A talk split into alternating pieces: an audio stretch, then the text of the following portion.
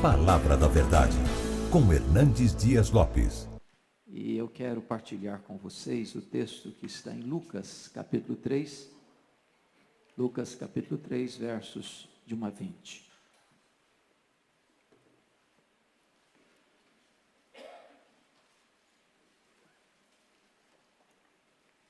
Lucas 3, de 1 a 20. Quero tratar sobre a mensagem do Evangelho. Está escrito assim: no 15 ano do reinado de Tibério César, sendo Pôncio Pilatos governador da Judéia, Herodes, tetrarca da Galiléia, seu irmão Filipe, tetrarca da região da Itureia e Traconites, e Lisânias, tetrarca de Abilene, sendo sumos sacerdotes Anás e Caifás, veio a palavra de Deus a João, filho de Zacarias, no deserto.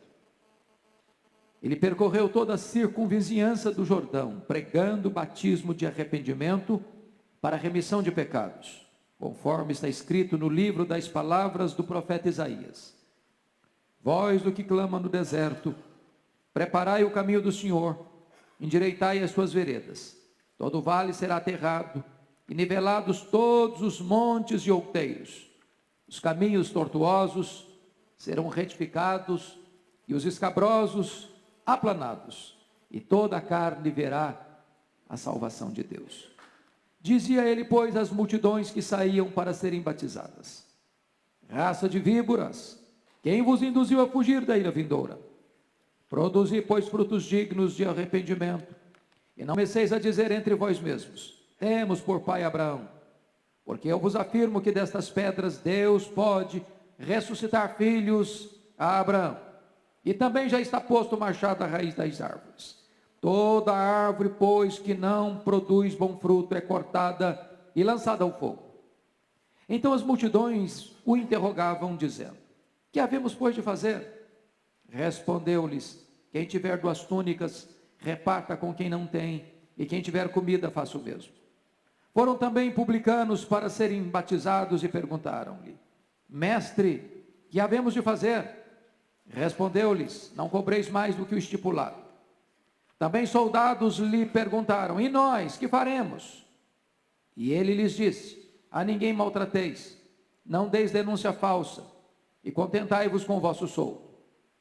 Estando o povo na expectativa e discorrendo todos no seu íntimo a respeito de João, se não seria ele porventura o próprio Cristo, disse João a todos: Eu, na verdade, vos batizo com água, mas vem o que é mais poderoso do que eu, do qual não sou digno de desatar-lhe as correias das sandálias. Ele vos batizará com o Espírito Santo e com fogo. A sua pá ele a tem na mão, para limpar completamente a sua eira e recolher o trigo no celeiro, porém queimará a palha em fogo inextinguível. Assim, pois, com muitas outras exortações, anunciava o evangelho ao povo. Mas Herodes, o tetrarca, sendo repreendido por ele, por causa de Herodias, mulher de seu irmão, e por todas as maldades que o mesmo Herodes havia feito, acrescentou ainda sobre todas a de lançar João no cárcere. A mensagem do Evangelho. Queridos irmãos, Lucas que é médico e historiador, está aqui introduzindo o ministério do precursor do Messias, o ministério de João Batista. É importante entender que esse texto talvez seja um dos textos mais relevantes de toda a revelação bíblica. Este texto está encerrando um ciclo e começando outro encerrando o ciclo da antiga aliança, do Velho Testamento e começando o ciclo do Novo Testamento. Aqui entra a mensagem do Evangelho. E Lucas tem o cuidado de circunscrever esta cena, dando-nos detalhes importantes para entendermos em que cenário este pregador do Evangelho aparece. E Lucas cuidadosamente, vai fazer aqui uma análise interessante, porque os dois primeiros capítulos ele narra a, o nascimento de João Batista, o nascimento de Jesus, a infância de Jesus e encerra o capítulo 2 com Jesus com 12 anos. Agora ele abre o capítulo 3, já com o ministério, início do ministério de João Batista. Nós não sabemos como é que foi a infância de Jesus. Há muitos curiosos, especuladores, que dizem tantas coisas. Mas aprendi uma coisa: onde a Bíblia não tem voz, nós não devemos ter ouvidos. Portanto, começa aqui com o ministério de João Batista no capítulo 3. Se você notar o capítulo 2, fala de César Augusto. Mas quando abre o capítulo 3, é um outro imperador. Agora é Tibério César. E se você notar no verso 1 e no verso 2, ele vai citar sete personagens: cinco do mundo político, dois do mundo religioso, para descrever com clareza como estava o mundo e como estava a região de João Batista quando ele inicia o seu ministério. Primeiro, Lucas começa do geral para o particular. Ele começa do império para a província. Ele começa do império romano para Israel. Ele diz no quinto, no décimo quinto ano do reinado de Tibério César. Sendo Pôncio Pilatos governador da Judéia, Herodes tetraca da Galiléia, seu irmão Filipe tetraca da região da Itureia e Traconite, e Lisânias tetraca de Abilene. Bom, eu queria pedir licença a você para fazer uma retrospectiva, para entendermos melhor esse cenário. Você sabe que o Velho Testamento encerra com o livro de Malaquias, Naquele tempo, quem governava o mundo era o Império Medo-Persa. Depois você tem 400 anos de silêncio profético. É o chamado período interbíblico. Mas o mundo mudou muito nesse período do silêncio profético. Por quê? Porque esse Império Medo-Persa cai nas mãos do Império Greco-Macedônio. E o grande desejo de Filipe da Macedônia era espalhar a cultura helênica, a cultura grega pelo mundo. Ele morre sem realizar esse sonho. Seu filho, Alexandre o Magno, Alexandre o Grande, Alexandre Magno, começa a governar com 20 anos. E ele mais industrioso do que seu pai, mais valente do que seu pai. Ele faz dobrar diante da sua bravura os reinos da terra. E esse moço morre precocemente aos 33 anos de idade, não tendo mais terras para conquistar. Com a morte dele, não tendo sucessor, o reino é dividido em quatro, por quatro, a quatro grandes generais do seu império. Valendo-nos destacar aqui que Israel, o que nos importa, foi governado ora pelos Ptolomeus, os egípcios, ora pelos Seleucos da Síria. E vocês se lembram que no segundo século, o templo de Jerusalém foi profanado por um homem chamado Antigo Epifânio.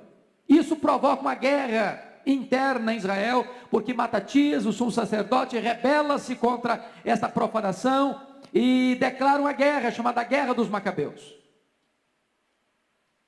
E Judas Macabeu vai ser o grande herói dessa guerra e livra Israel deste domínio, estabelecendo um governo asmoneu nessa região.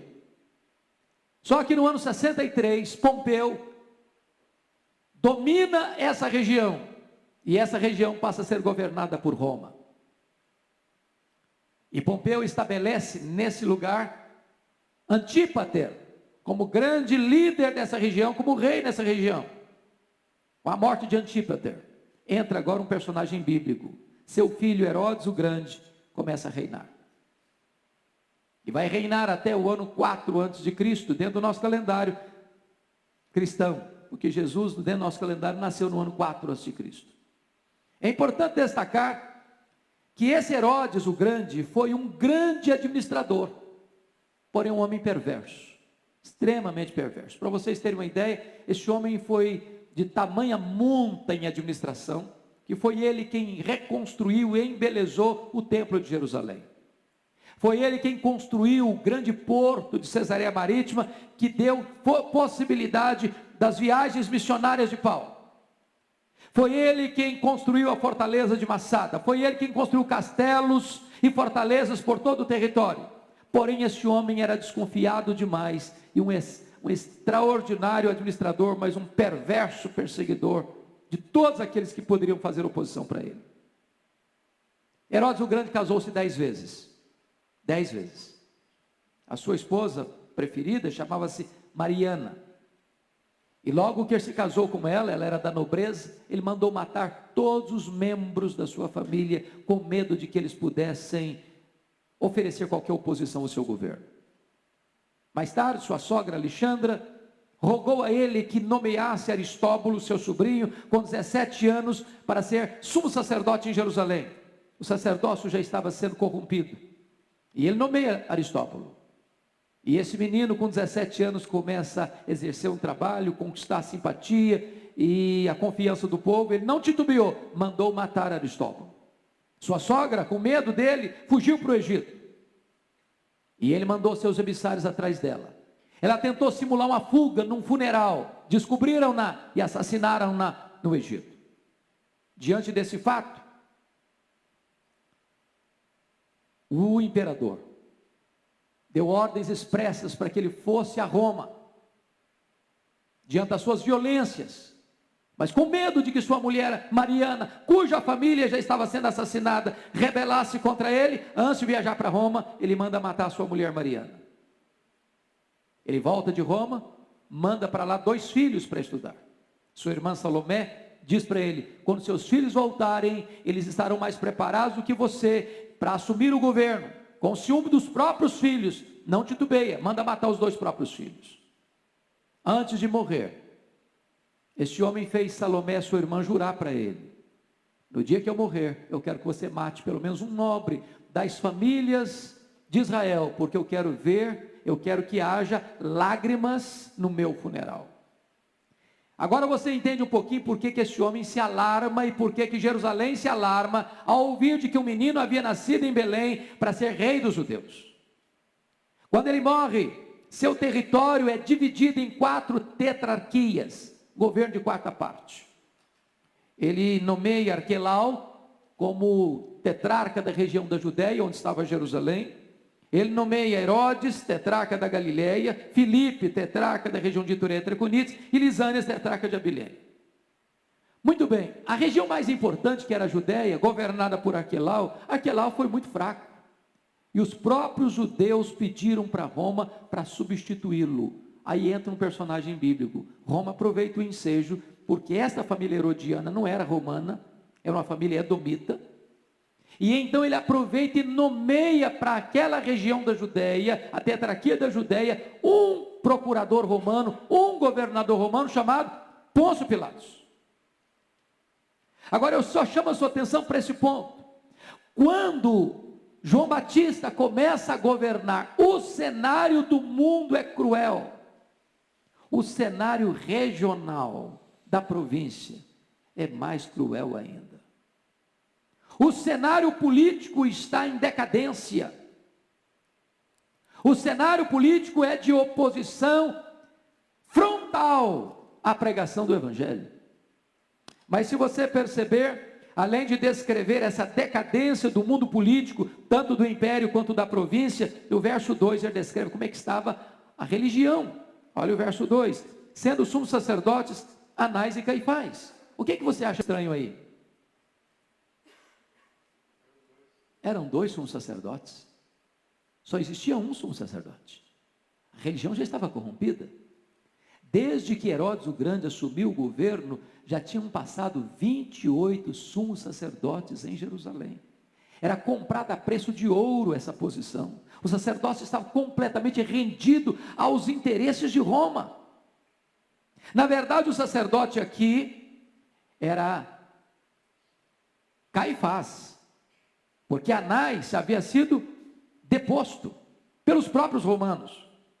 Mas como ele gozava da confiança do povo, haviam dois sumos sacerdotes, porque na verdade o Caifás era o, o sumo sacerdote de direito, mas o Anás era o sumo sacerdote de fato.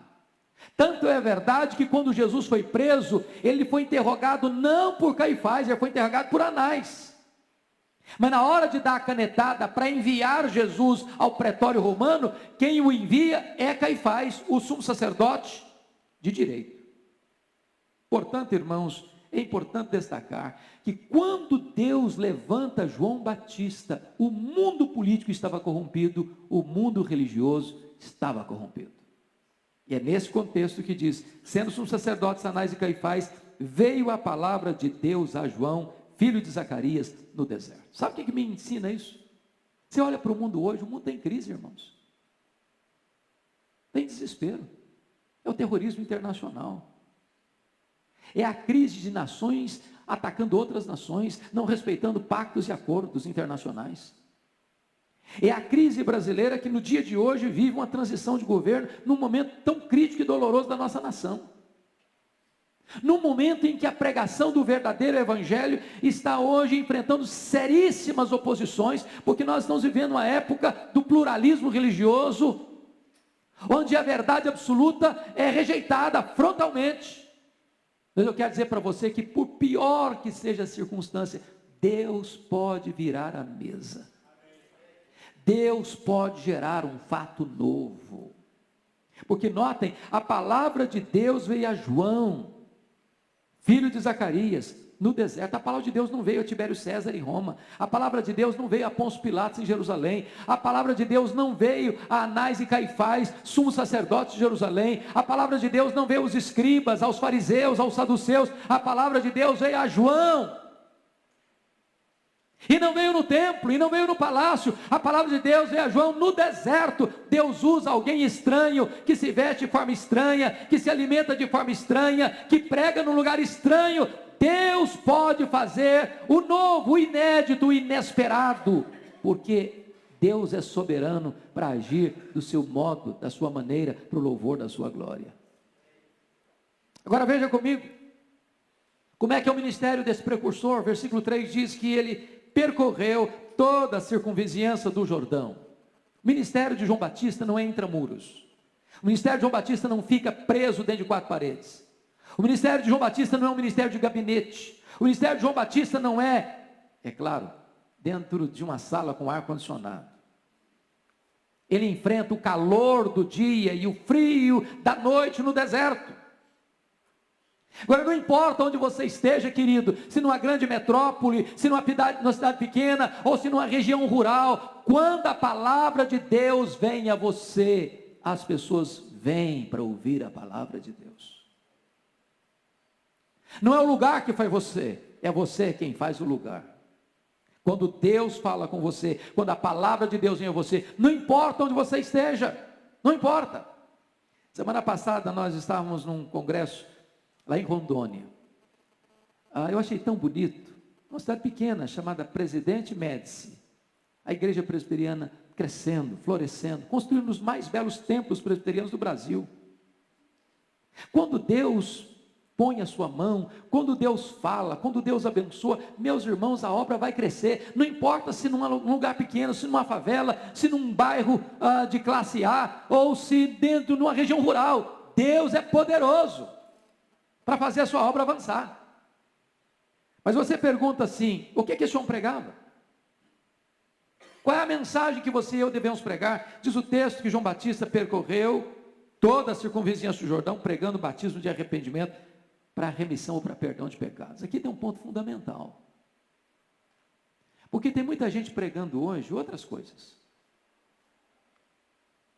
Pregando uma mensagem apenas positiva, pregando uma mensagem apenas panaceia, pregando apenas prosperidade, pregando apenas saúde, pregando apenas pro aqui e pro agora.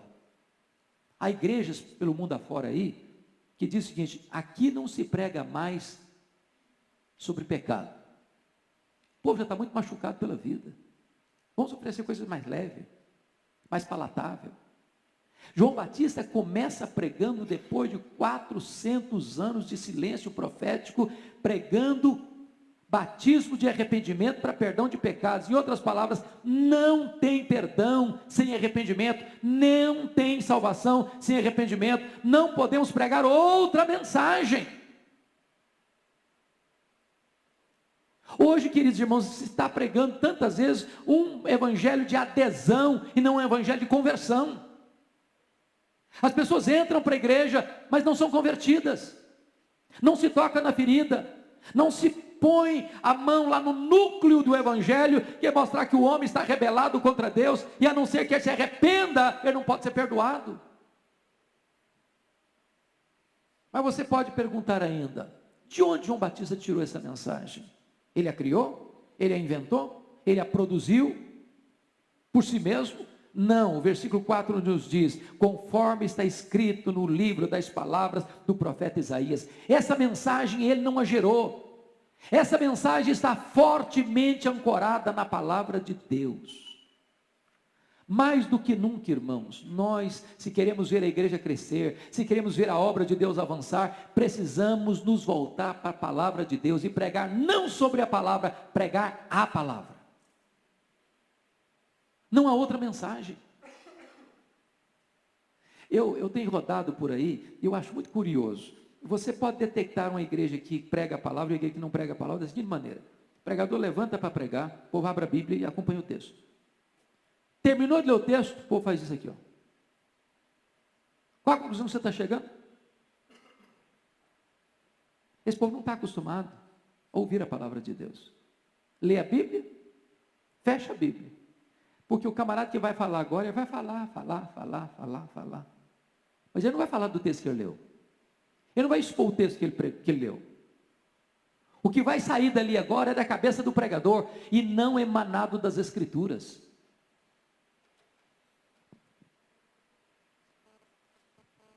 Preste atenção nisso. Você quer ver a igreja crescer, você tem que pregar a palavra. Conforme está escrito no livro das palavras do profeta Isaías: Voz do que clama no deserto, preparai o caminho do Senhor, endireitai as suas veredas. Irmãos amados, nós estamos ansiosos, desejosos ardentemente de experimentar um avivamento espiritual. Uma manifestação da presença gloriosa de Deus na igreja. Porque quando Deus se manifesta, irmãos queridos, o deserto enche, as multidões vêm. Não importa se num templo com ar-condicionado, não se importa se vai ser numa lona, não num circo de lona, lá no bairro da esquina, não importa se debaixo de uma árvore, as pessoas virão. E o que é avivamento?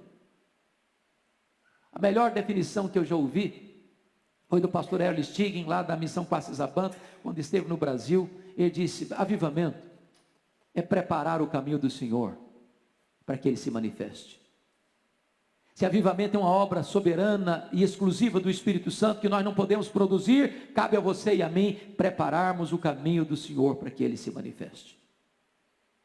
Nós não produzimos, mas nós preparamos esse caminho para que ele venha. E de que maneira se prepara esse caminho? O profeta Isaías descreve, João Batista enfatiza isso. Primeiro, todo o vale será aterrado nivelado todos os montes e, e outeiros, os caminhos estortuosos serão retificados e os escabrosos aplainados. É claro que João Batista está falando aqui de uma linguagem, meus irmãos, da engenharia de trânsito. O que está por trás aqui? Quando os grandes imperadores iam visitar suas províncias, eles mandavam seus engenheiros de trânsito na sua frente, abrindo caminhos, abrindo estradas, para que a sua carruagem pudesse passar. O que esse texto está querendo dizer é que você e eu somos engenheiros de trânsito. Nós vamos à frente abrindo caminhos. E esse caminho não é uma estrada, esse caminho é o coração do homem. E a primeira coisa que precisa acontecer, e aí o texto diz, é que o vale tem que ser aterrado. Vale fala de depressão, vale fala de separação, vale fala de cratera, de buraco, de coisas que precisam ser é, tapadas. Para que Deus se manifeste. Os vales da nossa vida precisam ser aterrados. Não há avivamento, não há manifestação do poder de Deus sem que esse fato aconteça. Segundo, os montes e outeiros têm que ser nivelados. Monte fala de soberba, de altivez, de orgulho, a não ser que o trator de Deus passe por sobre esses montes da vaidade, da soberba e do orgulho, nós não poderemos experimentar a manifestação de Deus. E a Vaidade, irmão, soberba no coração às vezes. Altivez religiosa. altivez denominacional, altivez, às vezes, do conhecimento, a não ser que Deus passe o seu arado nesse monte, derrube esse monte e nivele esse território, não haverá manifestação de Deus. Terceiro, o caminho torto tem que ser endireitado. O que é caminho torto? É vida dupla. É hipocrisia, é ser uma coisa na igreja, outra coisa em casa, outra coisa na rua, é dizer uma coisa e viver outra. Meus irmãos, talvez esse é o grande drama nosso, de uma ortodoxia no papel, bonita, mas uma vida que não é consistente com essa teologia. De uma ortodoxia ossificada, de uma ortodoxia morta, de uma ortodoxia que está na cabeça, mas não desce ao coração e não se converte em obras dignas de Deus. Há quantas pessoas hoje que são ortodoxos de cabeça, mas hereges de conduta, precisando alinhar sua vida, endireitar sua vida. Terceiro lugar, os caminhos escabrosos precisam ser aplanados. E a palavra escabroso na língua grega traz a ideia de fora do lugar. É hora de perguntar o seguinte: o que é está fora do lugar na minha vida? Meu casamento? Meus sentimentos? Meus pensamentos? Minhas motivações? Minhas ações? Minhas reações? O que é que está fora do lugar na sua vida, no seu casamento, na sua família, no seu ministério, que precisa ser alinhado com o propósito e a vontade de Deus? João Batista diz que quando essas coisas são acertadas, quando a vida é corrigida, quando a palavra de Deus vai trabalhando e transformando tudo na nossa vida, então Deus se manifesta, então toda a carne verá a salvação de Deus.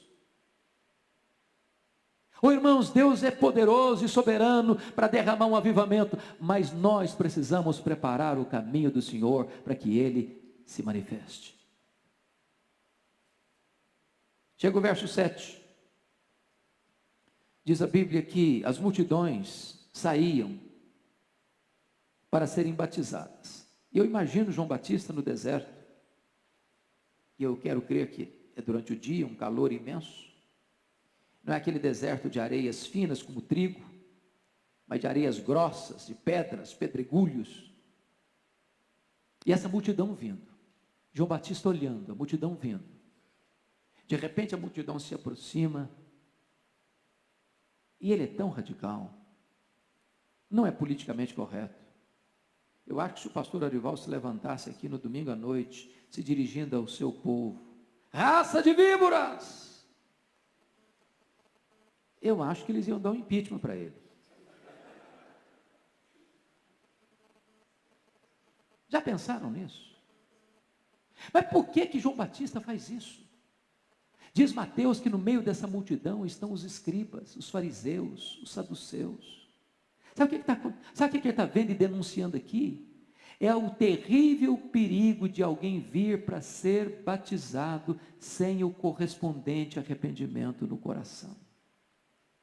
João Batista está alertando aqui para um perigo terrível, um veneno mais letal do que o veneno das serpentes. É o perigo de você enganar o seu próprio coração, recebendo um rito religioso, o batismo, sem a eficácia dessa obra no coração, que só o Espírito Santo pode produzir o verdadeiro arrependimento para a vida. Não é fato, irmãos, que tantas vezes a igreja tem tanta gente no seu rol que nunca nasceu de novo. Que se torna membro da igreja, que ocupa posição de liderança na igreja, mas jamais experimentou o verdadeiro e genuíno arrependimento. E João Batista está aqui trazendo essa verdade à tona. Raça de víboras, quem vos induziu a fugir da ira vindoura? O que me impressiona, irmãos, é que depois de 400 anos de silêncio profético, esse homem tem coragem de começar a pregar e pregar sobre o inferno. Ira vindoura. Porque é melhor escutar sobre o inferno do que ir para lá. E se você perceber, a pregação de João Batista, é tão forte porque ele está dizendo o seguinte: cuidado, cuidado para você não crer ou não pregar um evangelho pela metade. Ele diz no verso 8: produzir, pois, frutos dignos do arrependimento. Sabe o que está querendo dizer com isso? Não é arrependimento e novamente arrependimento, é arrependimento e frutos dignos de arrependimento. Tem pessoas que brincam com a graça, zombam da graça, planejam pecar. Quer um exemplo disso? Nós, agora no mês de fevereiro, tivemos no Brasil, mais uma vez, aquilo que é chamado de a maior festa popular do mundo, o Carnaval brasileiro. Quando o Carnaval termina, na terça-feira à noite, na quarta-feira em seguida, já tem uma cerimônia mundialmente conhecida, chamada Quarta-feira de Cinzas. Aí o cidadão que se entregou à bebedeira, que se rendeu à promiscuidade, que cometeu todos os excessos nesta festa da carne, chega na quarta-feira, bota um punhado de cinza na testa, um sinal de arrependimento. Só que ele sai dali planejando o próximo carnaval. Aquele arrependimento foi apenas formal, externo, sem nenhum quebrantamento do coração. O que João Batista está dizendo é que nós precisamos entender isso. É preciso haver fruto de arrependimento.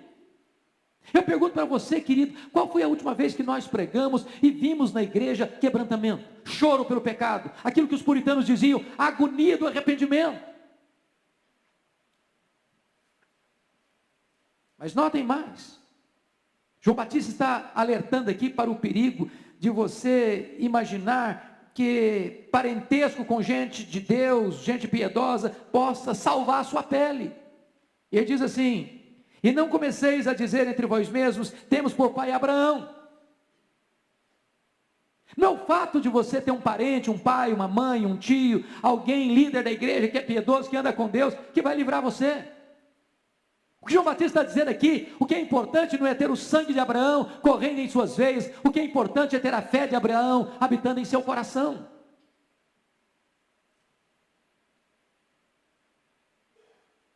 Chega no verso 9 eu acho que ele radicaliza, quando diz assim: e também já está posto o machado à raiz das árvores. Não será posto, não, já está posto.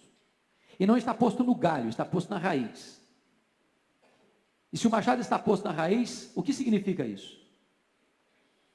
Quando você corta a raiz de uma árvore, o que, que acontece com ela? Ela morre. Sabe o que João Batista está dizendo aqui?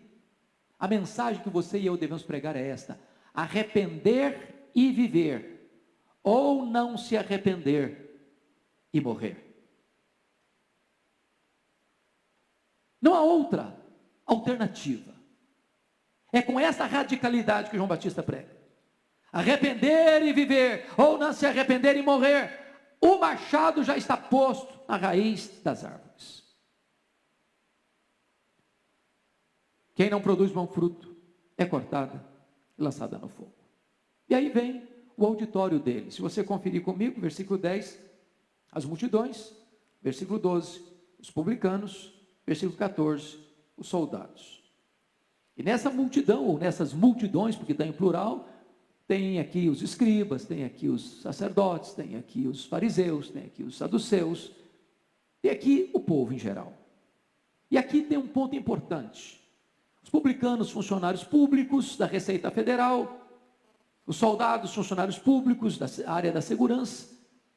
E a igreja de Deus, irmãos, não é uma igreja de classes.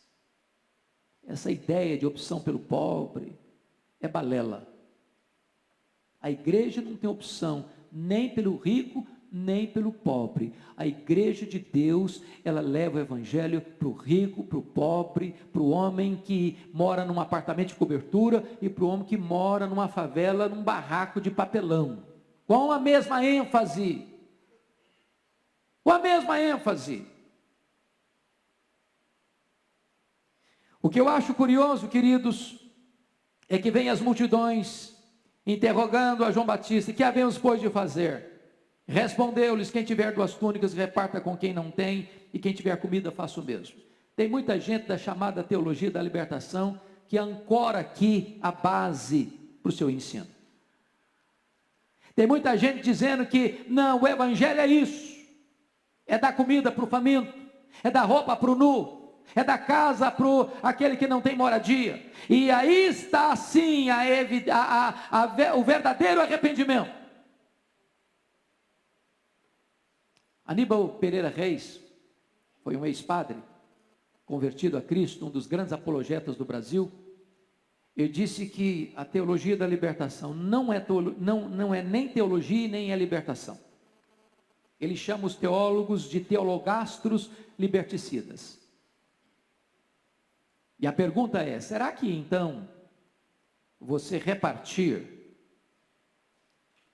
a sua túnica, ou você dar comida para o faminto, prova que você é o próprio arrependimento em si?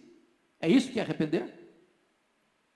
Se você for generoso, você é convertido, é isso?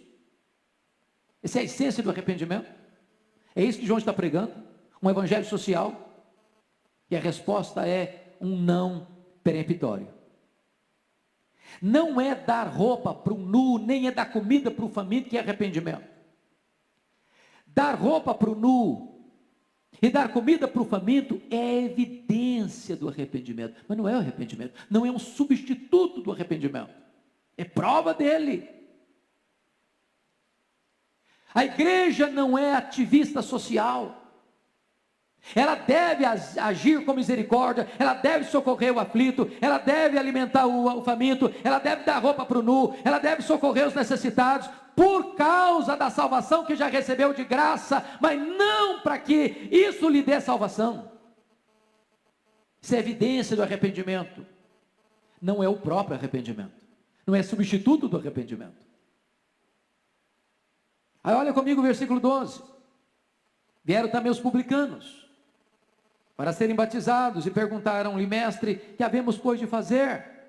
Respondeu-lhes, não cobreis mais do que o estipulado. É importante entender isso aqui. Vocês sabem que Roma não tinha uma receita federal tão ah, organizada como temos hoje.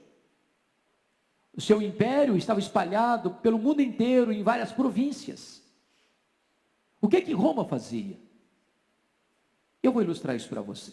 Pense comigo que São Paulo fosse uma província, cidade de São Paulo. Aí chega uma pessoa, um grande líder, e diz para Roma assim: quanto Roma espera arrecadar aqui? Roma diz: eu espero arrecadar tanto. Essa pessoa firmava um contrato com Roma de repassar aquele, aqueles valores aos cofres do império. E Roma lhe dava autorização para recolher impostos nessa cidade só que esse que firmava esse contrato recolhia os impostos que repassava para os cofres de Roma, mas podia arrecadar muito mais, e esse muito mais ele embolsava. Só que esse grande líder, que chamava maioral dos publicanos, podia fazer esse trabalho sozinho. Então pense comigo que ele agora pegava cada bairro de São Paulo e contratava uma outra pessoa, que era um publicano, para ele arrecadar naquele bairro. E essa pessoa contratada perguntava assim para esse maioral: quanto você quer, espera arrecadar nesse bairro? Eu espero arrecadar tanto. Então vou te repassar tanto. Você me dá uma autorização e eu vou recolher. E sabe o que ele fazia? Recolhia além e o resto ele embolsava. Você acha que acontece isso ainda hoje?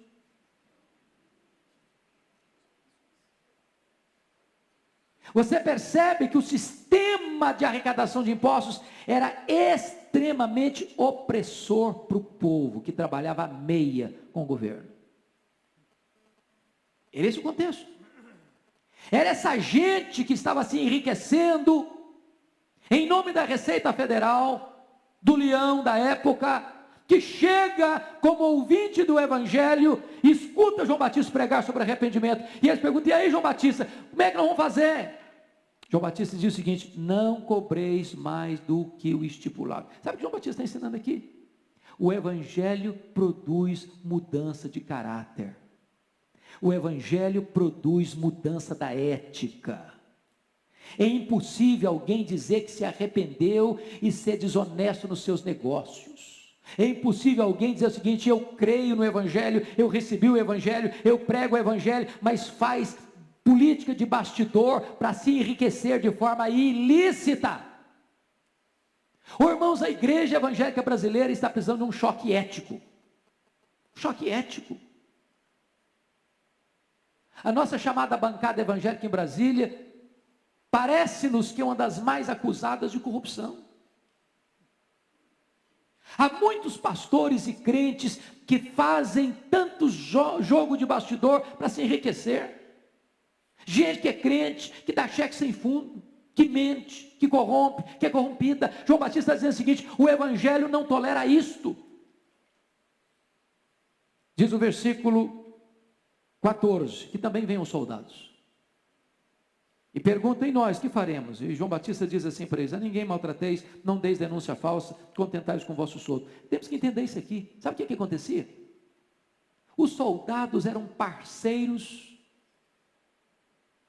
coniventes, comparsas desse sistema de arrecadação injusto de impostos e faziam um acordo de bastidor com os arrecadadores de impostos. Chegava o camarada numa empresa e falou: Olha, você tem que pagar tanto de imposto. O empresário dizia: Não, mas eu não posso.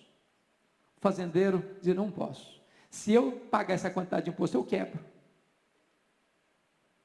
Aí entrava o soldado na jogada: Ou você paga, ou eu te denuncio.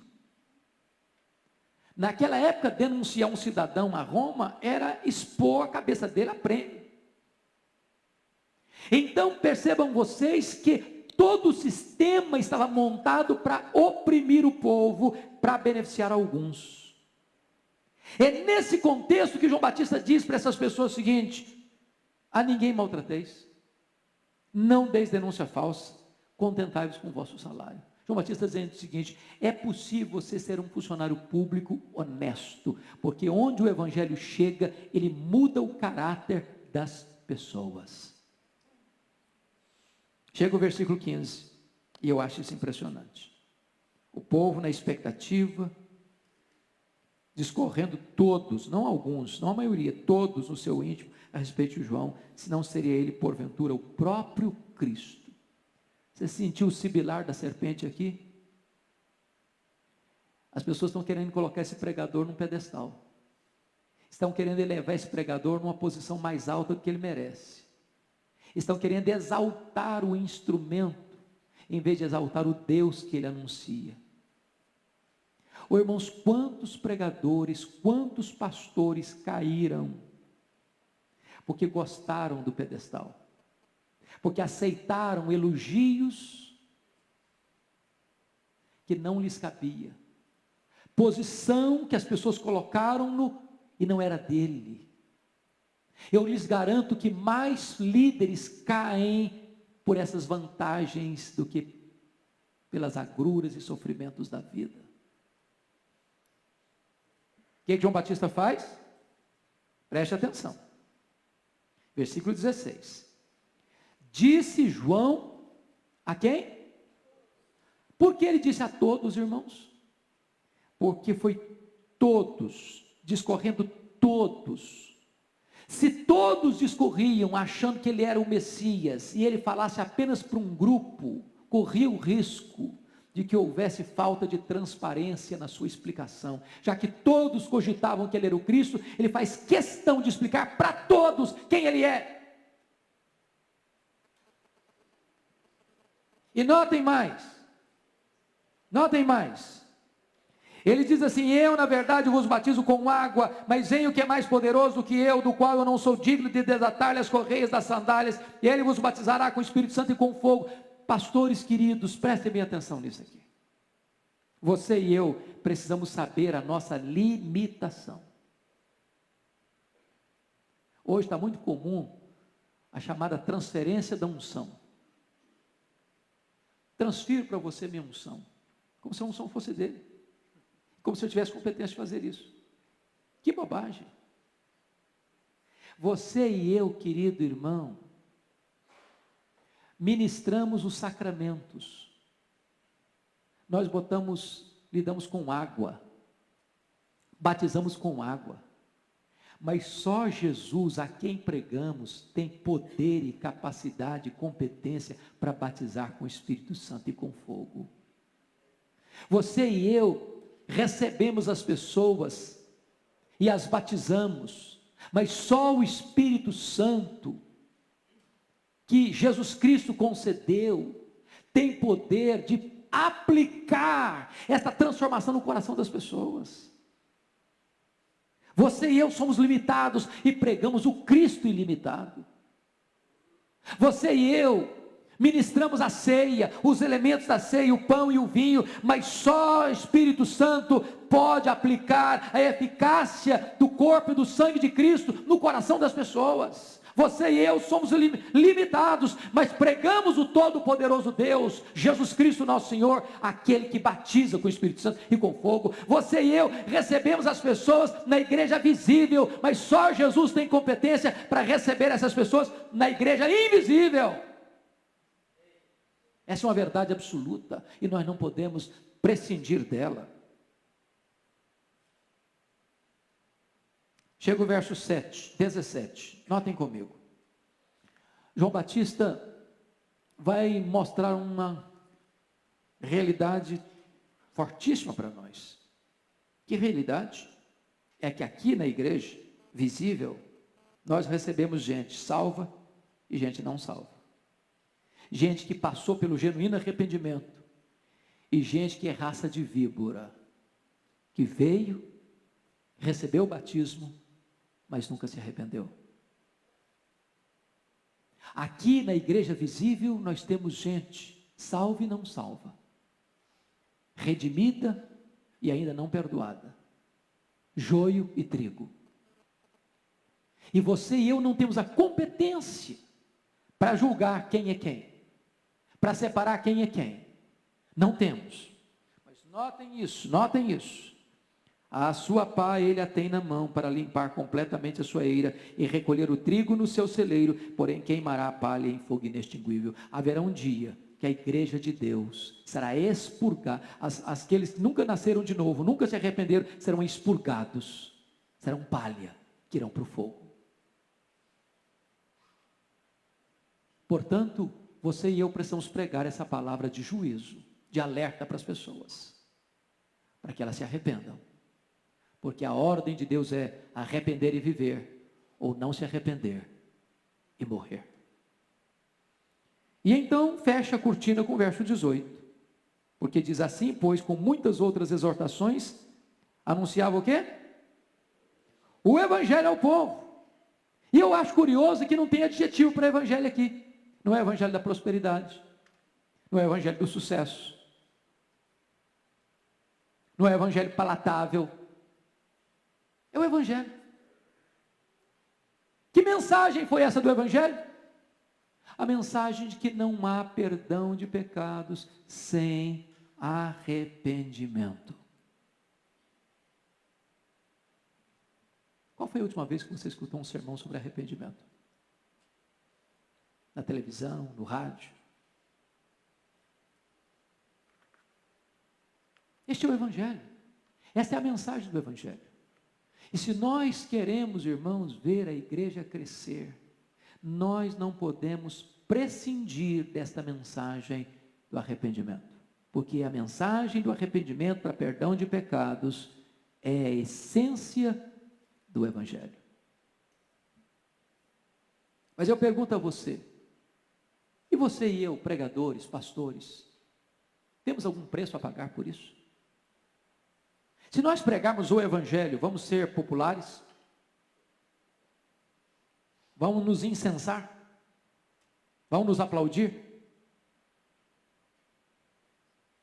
Notem comigo. Chega o versículo 19, tem uma adversativa aí. Mas Herodes, o tetrarca, sendo repreendido por ele, por causa de Herodias, mulher de seu irmão, e por todas as maldades que o mesmo Herodes havia feito, acrescentou ainda sobre todas lançar João no cárcere. Notem vocês que esse Herodes aqui é o Herodes Antipas.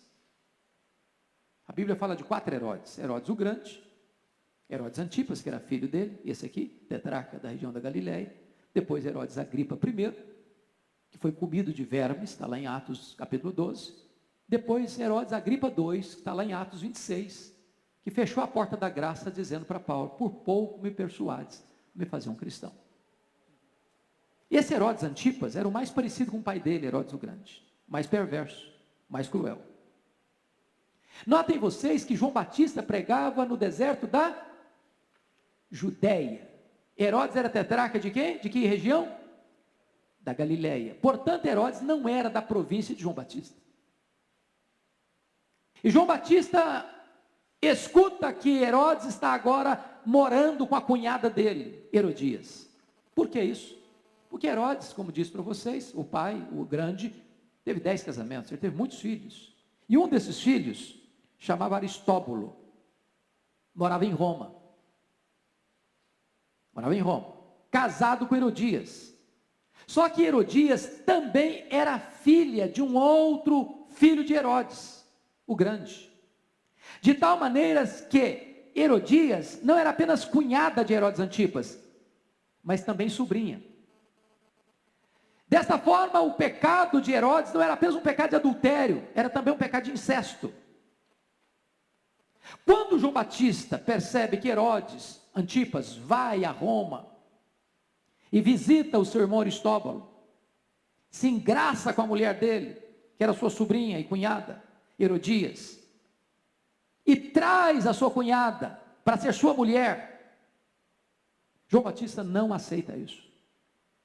Ele interfere nisso. Mesmo Herodes não sendo da sua província.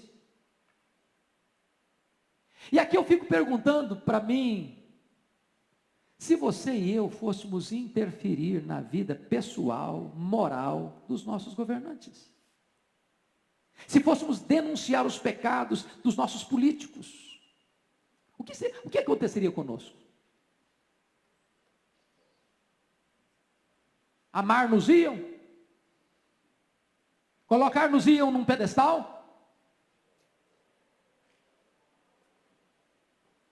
João Batista não aceita isso. Denuncia os pecados de Herodes, mesmo sabendo que estava mexendo num vespeiro, num ninho de cobras. E diz a Escritura que esse Herodes, diz, diz a história que esse Herodes Antipas era casado com a filha do rei Aretas. E Herodias exigiu dele: divorcia da filha do rei Aretas, senão não não, não fico com você. Herodes Antipas divorciou-se da filha do rei Aretas para ficar com a sua cunhada e sobrinha. João Batista denuncia esse pecado. O que, que acontece? Ele vai para a cadeia. Mas João Batista entende uma coisa: é melhor ir para a cadeia com a consciência livre do que ficar livre com a consciência na cadeia. No dia que você e eu pregador, profeta de Deus, mensageiro de Deus, tivermos que fazer política de boa vizinhança, adotarmos o politicamente correto e calarmos a nossa voz e silenciarmos o nosso ministério por conveniência pessoal, nós já teremos deixado de ser mensageiros de Deus.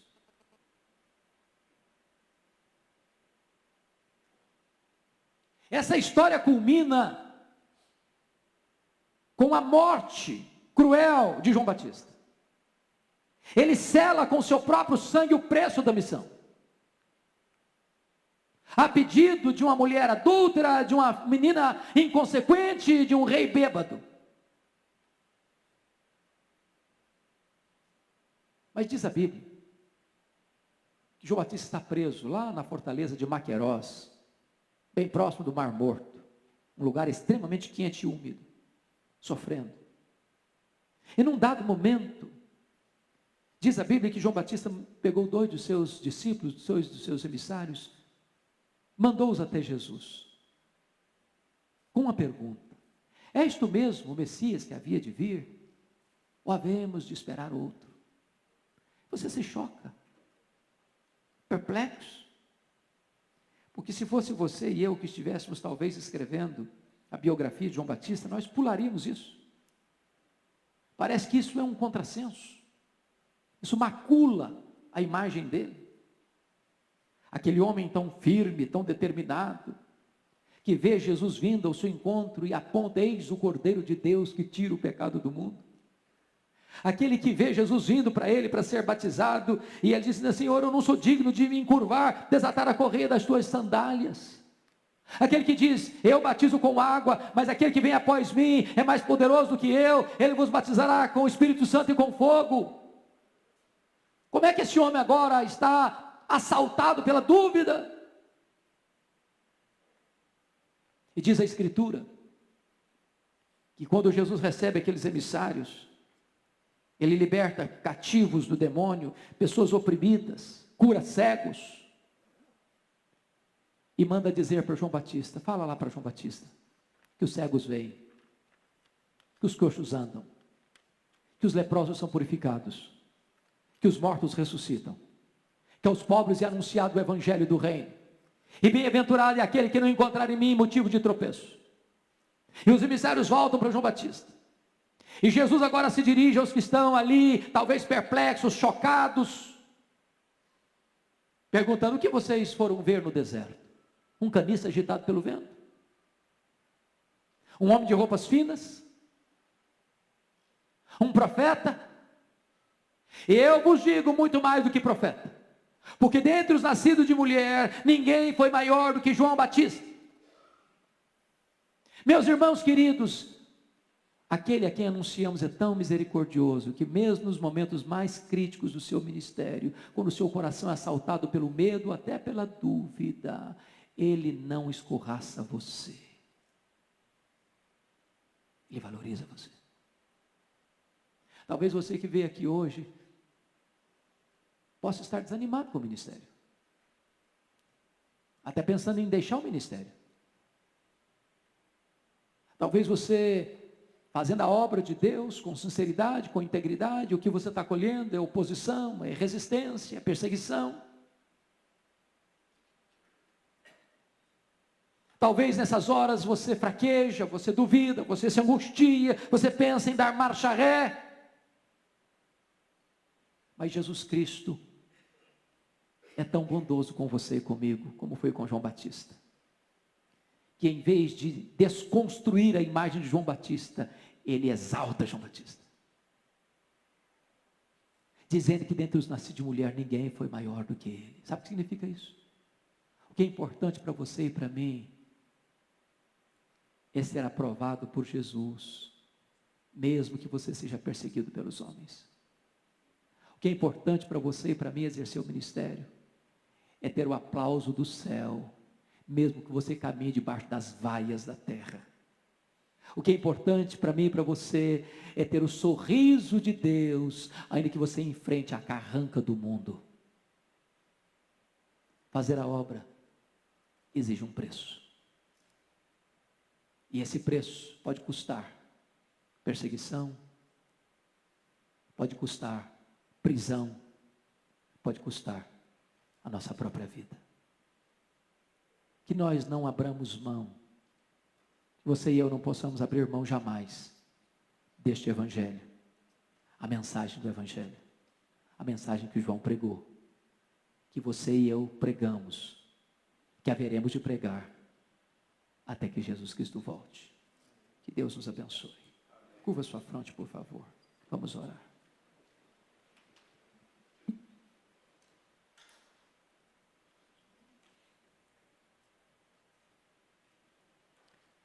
Senhor Deus, bendito é o teu nome. Porque num tempo de tanta crise internacional, de tanta crise regional, depois de 400 anos de silêncio, a tua palavra veio a João. Veio a João no deserto. E aquele homem cheio do Espírito Santo começa a pregar. E lá para o deserto as multidões começam a correr para serem confrontadas pelo Evangelho. Deus, nós vivemos também dias tão críticos, de crise internacional, de rumores internos, de angústia e perplexidade. Vivemos também, Deus, tempo em que a religião está prostituída, em que os valores morais estão corroídos, em que os governantes tantas vezes criam mecanismos para oprimir, para saquear, para deixar o povo desassistido de esperança. Ó Deus, em nome de Jesus, nós te pedimos que tu fortaleças as nossas mãos, que tu nos revistas com o poder do Espírito Santo, para nós não negociarmos a verdade, para nós não diminuirmos a ênfase do Evangelho, para nós confrontarmos o pecado, seja no palácio, seja nas ruas, seja no nosso próprio coração. Em nome de Jesus, revitaliza o nosso coração, dando-nos entusiasmo, dando-nos virtude, dando-nos vigor, dando-nos unção, dando-nos poder, para que nós continuemos essa obra, ainda que com preço de sangue, em nome de Jesus. Reanima os teus obreiros, fortalece a tua igreja, e permita, meu Deus, que a tua igreja, nesse tempo de crise, se levante, no poder do Espírito Santo, para exercer a sua voz profética nesta nação. E se vier, meu Deus, a luta, e se vier, meu Deus, a oposição, e se vier, meu Deus, a perseguição, se vier, meu Deus, até mesmo o martírio, que a tua igreja avance com coragem, com denodo, com humildade, mas no poder do Espírito Santo, para que o evangelho seja levantado, para que o evangelho seja proclamado e para que os corações se rendam a Cristo Jesus, nosso Senhor. Eis-nos aqui, ó Deus, carentes da tua graça, necessitados do teu poder desejosos de um poderoso reavivamento espiritual. É a nossa oração, Senhor, em nome de Jesus. Aleluia. Amém.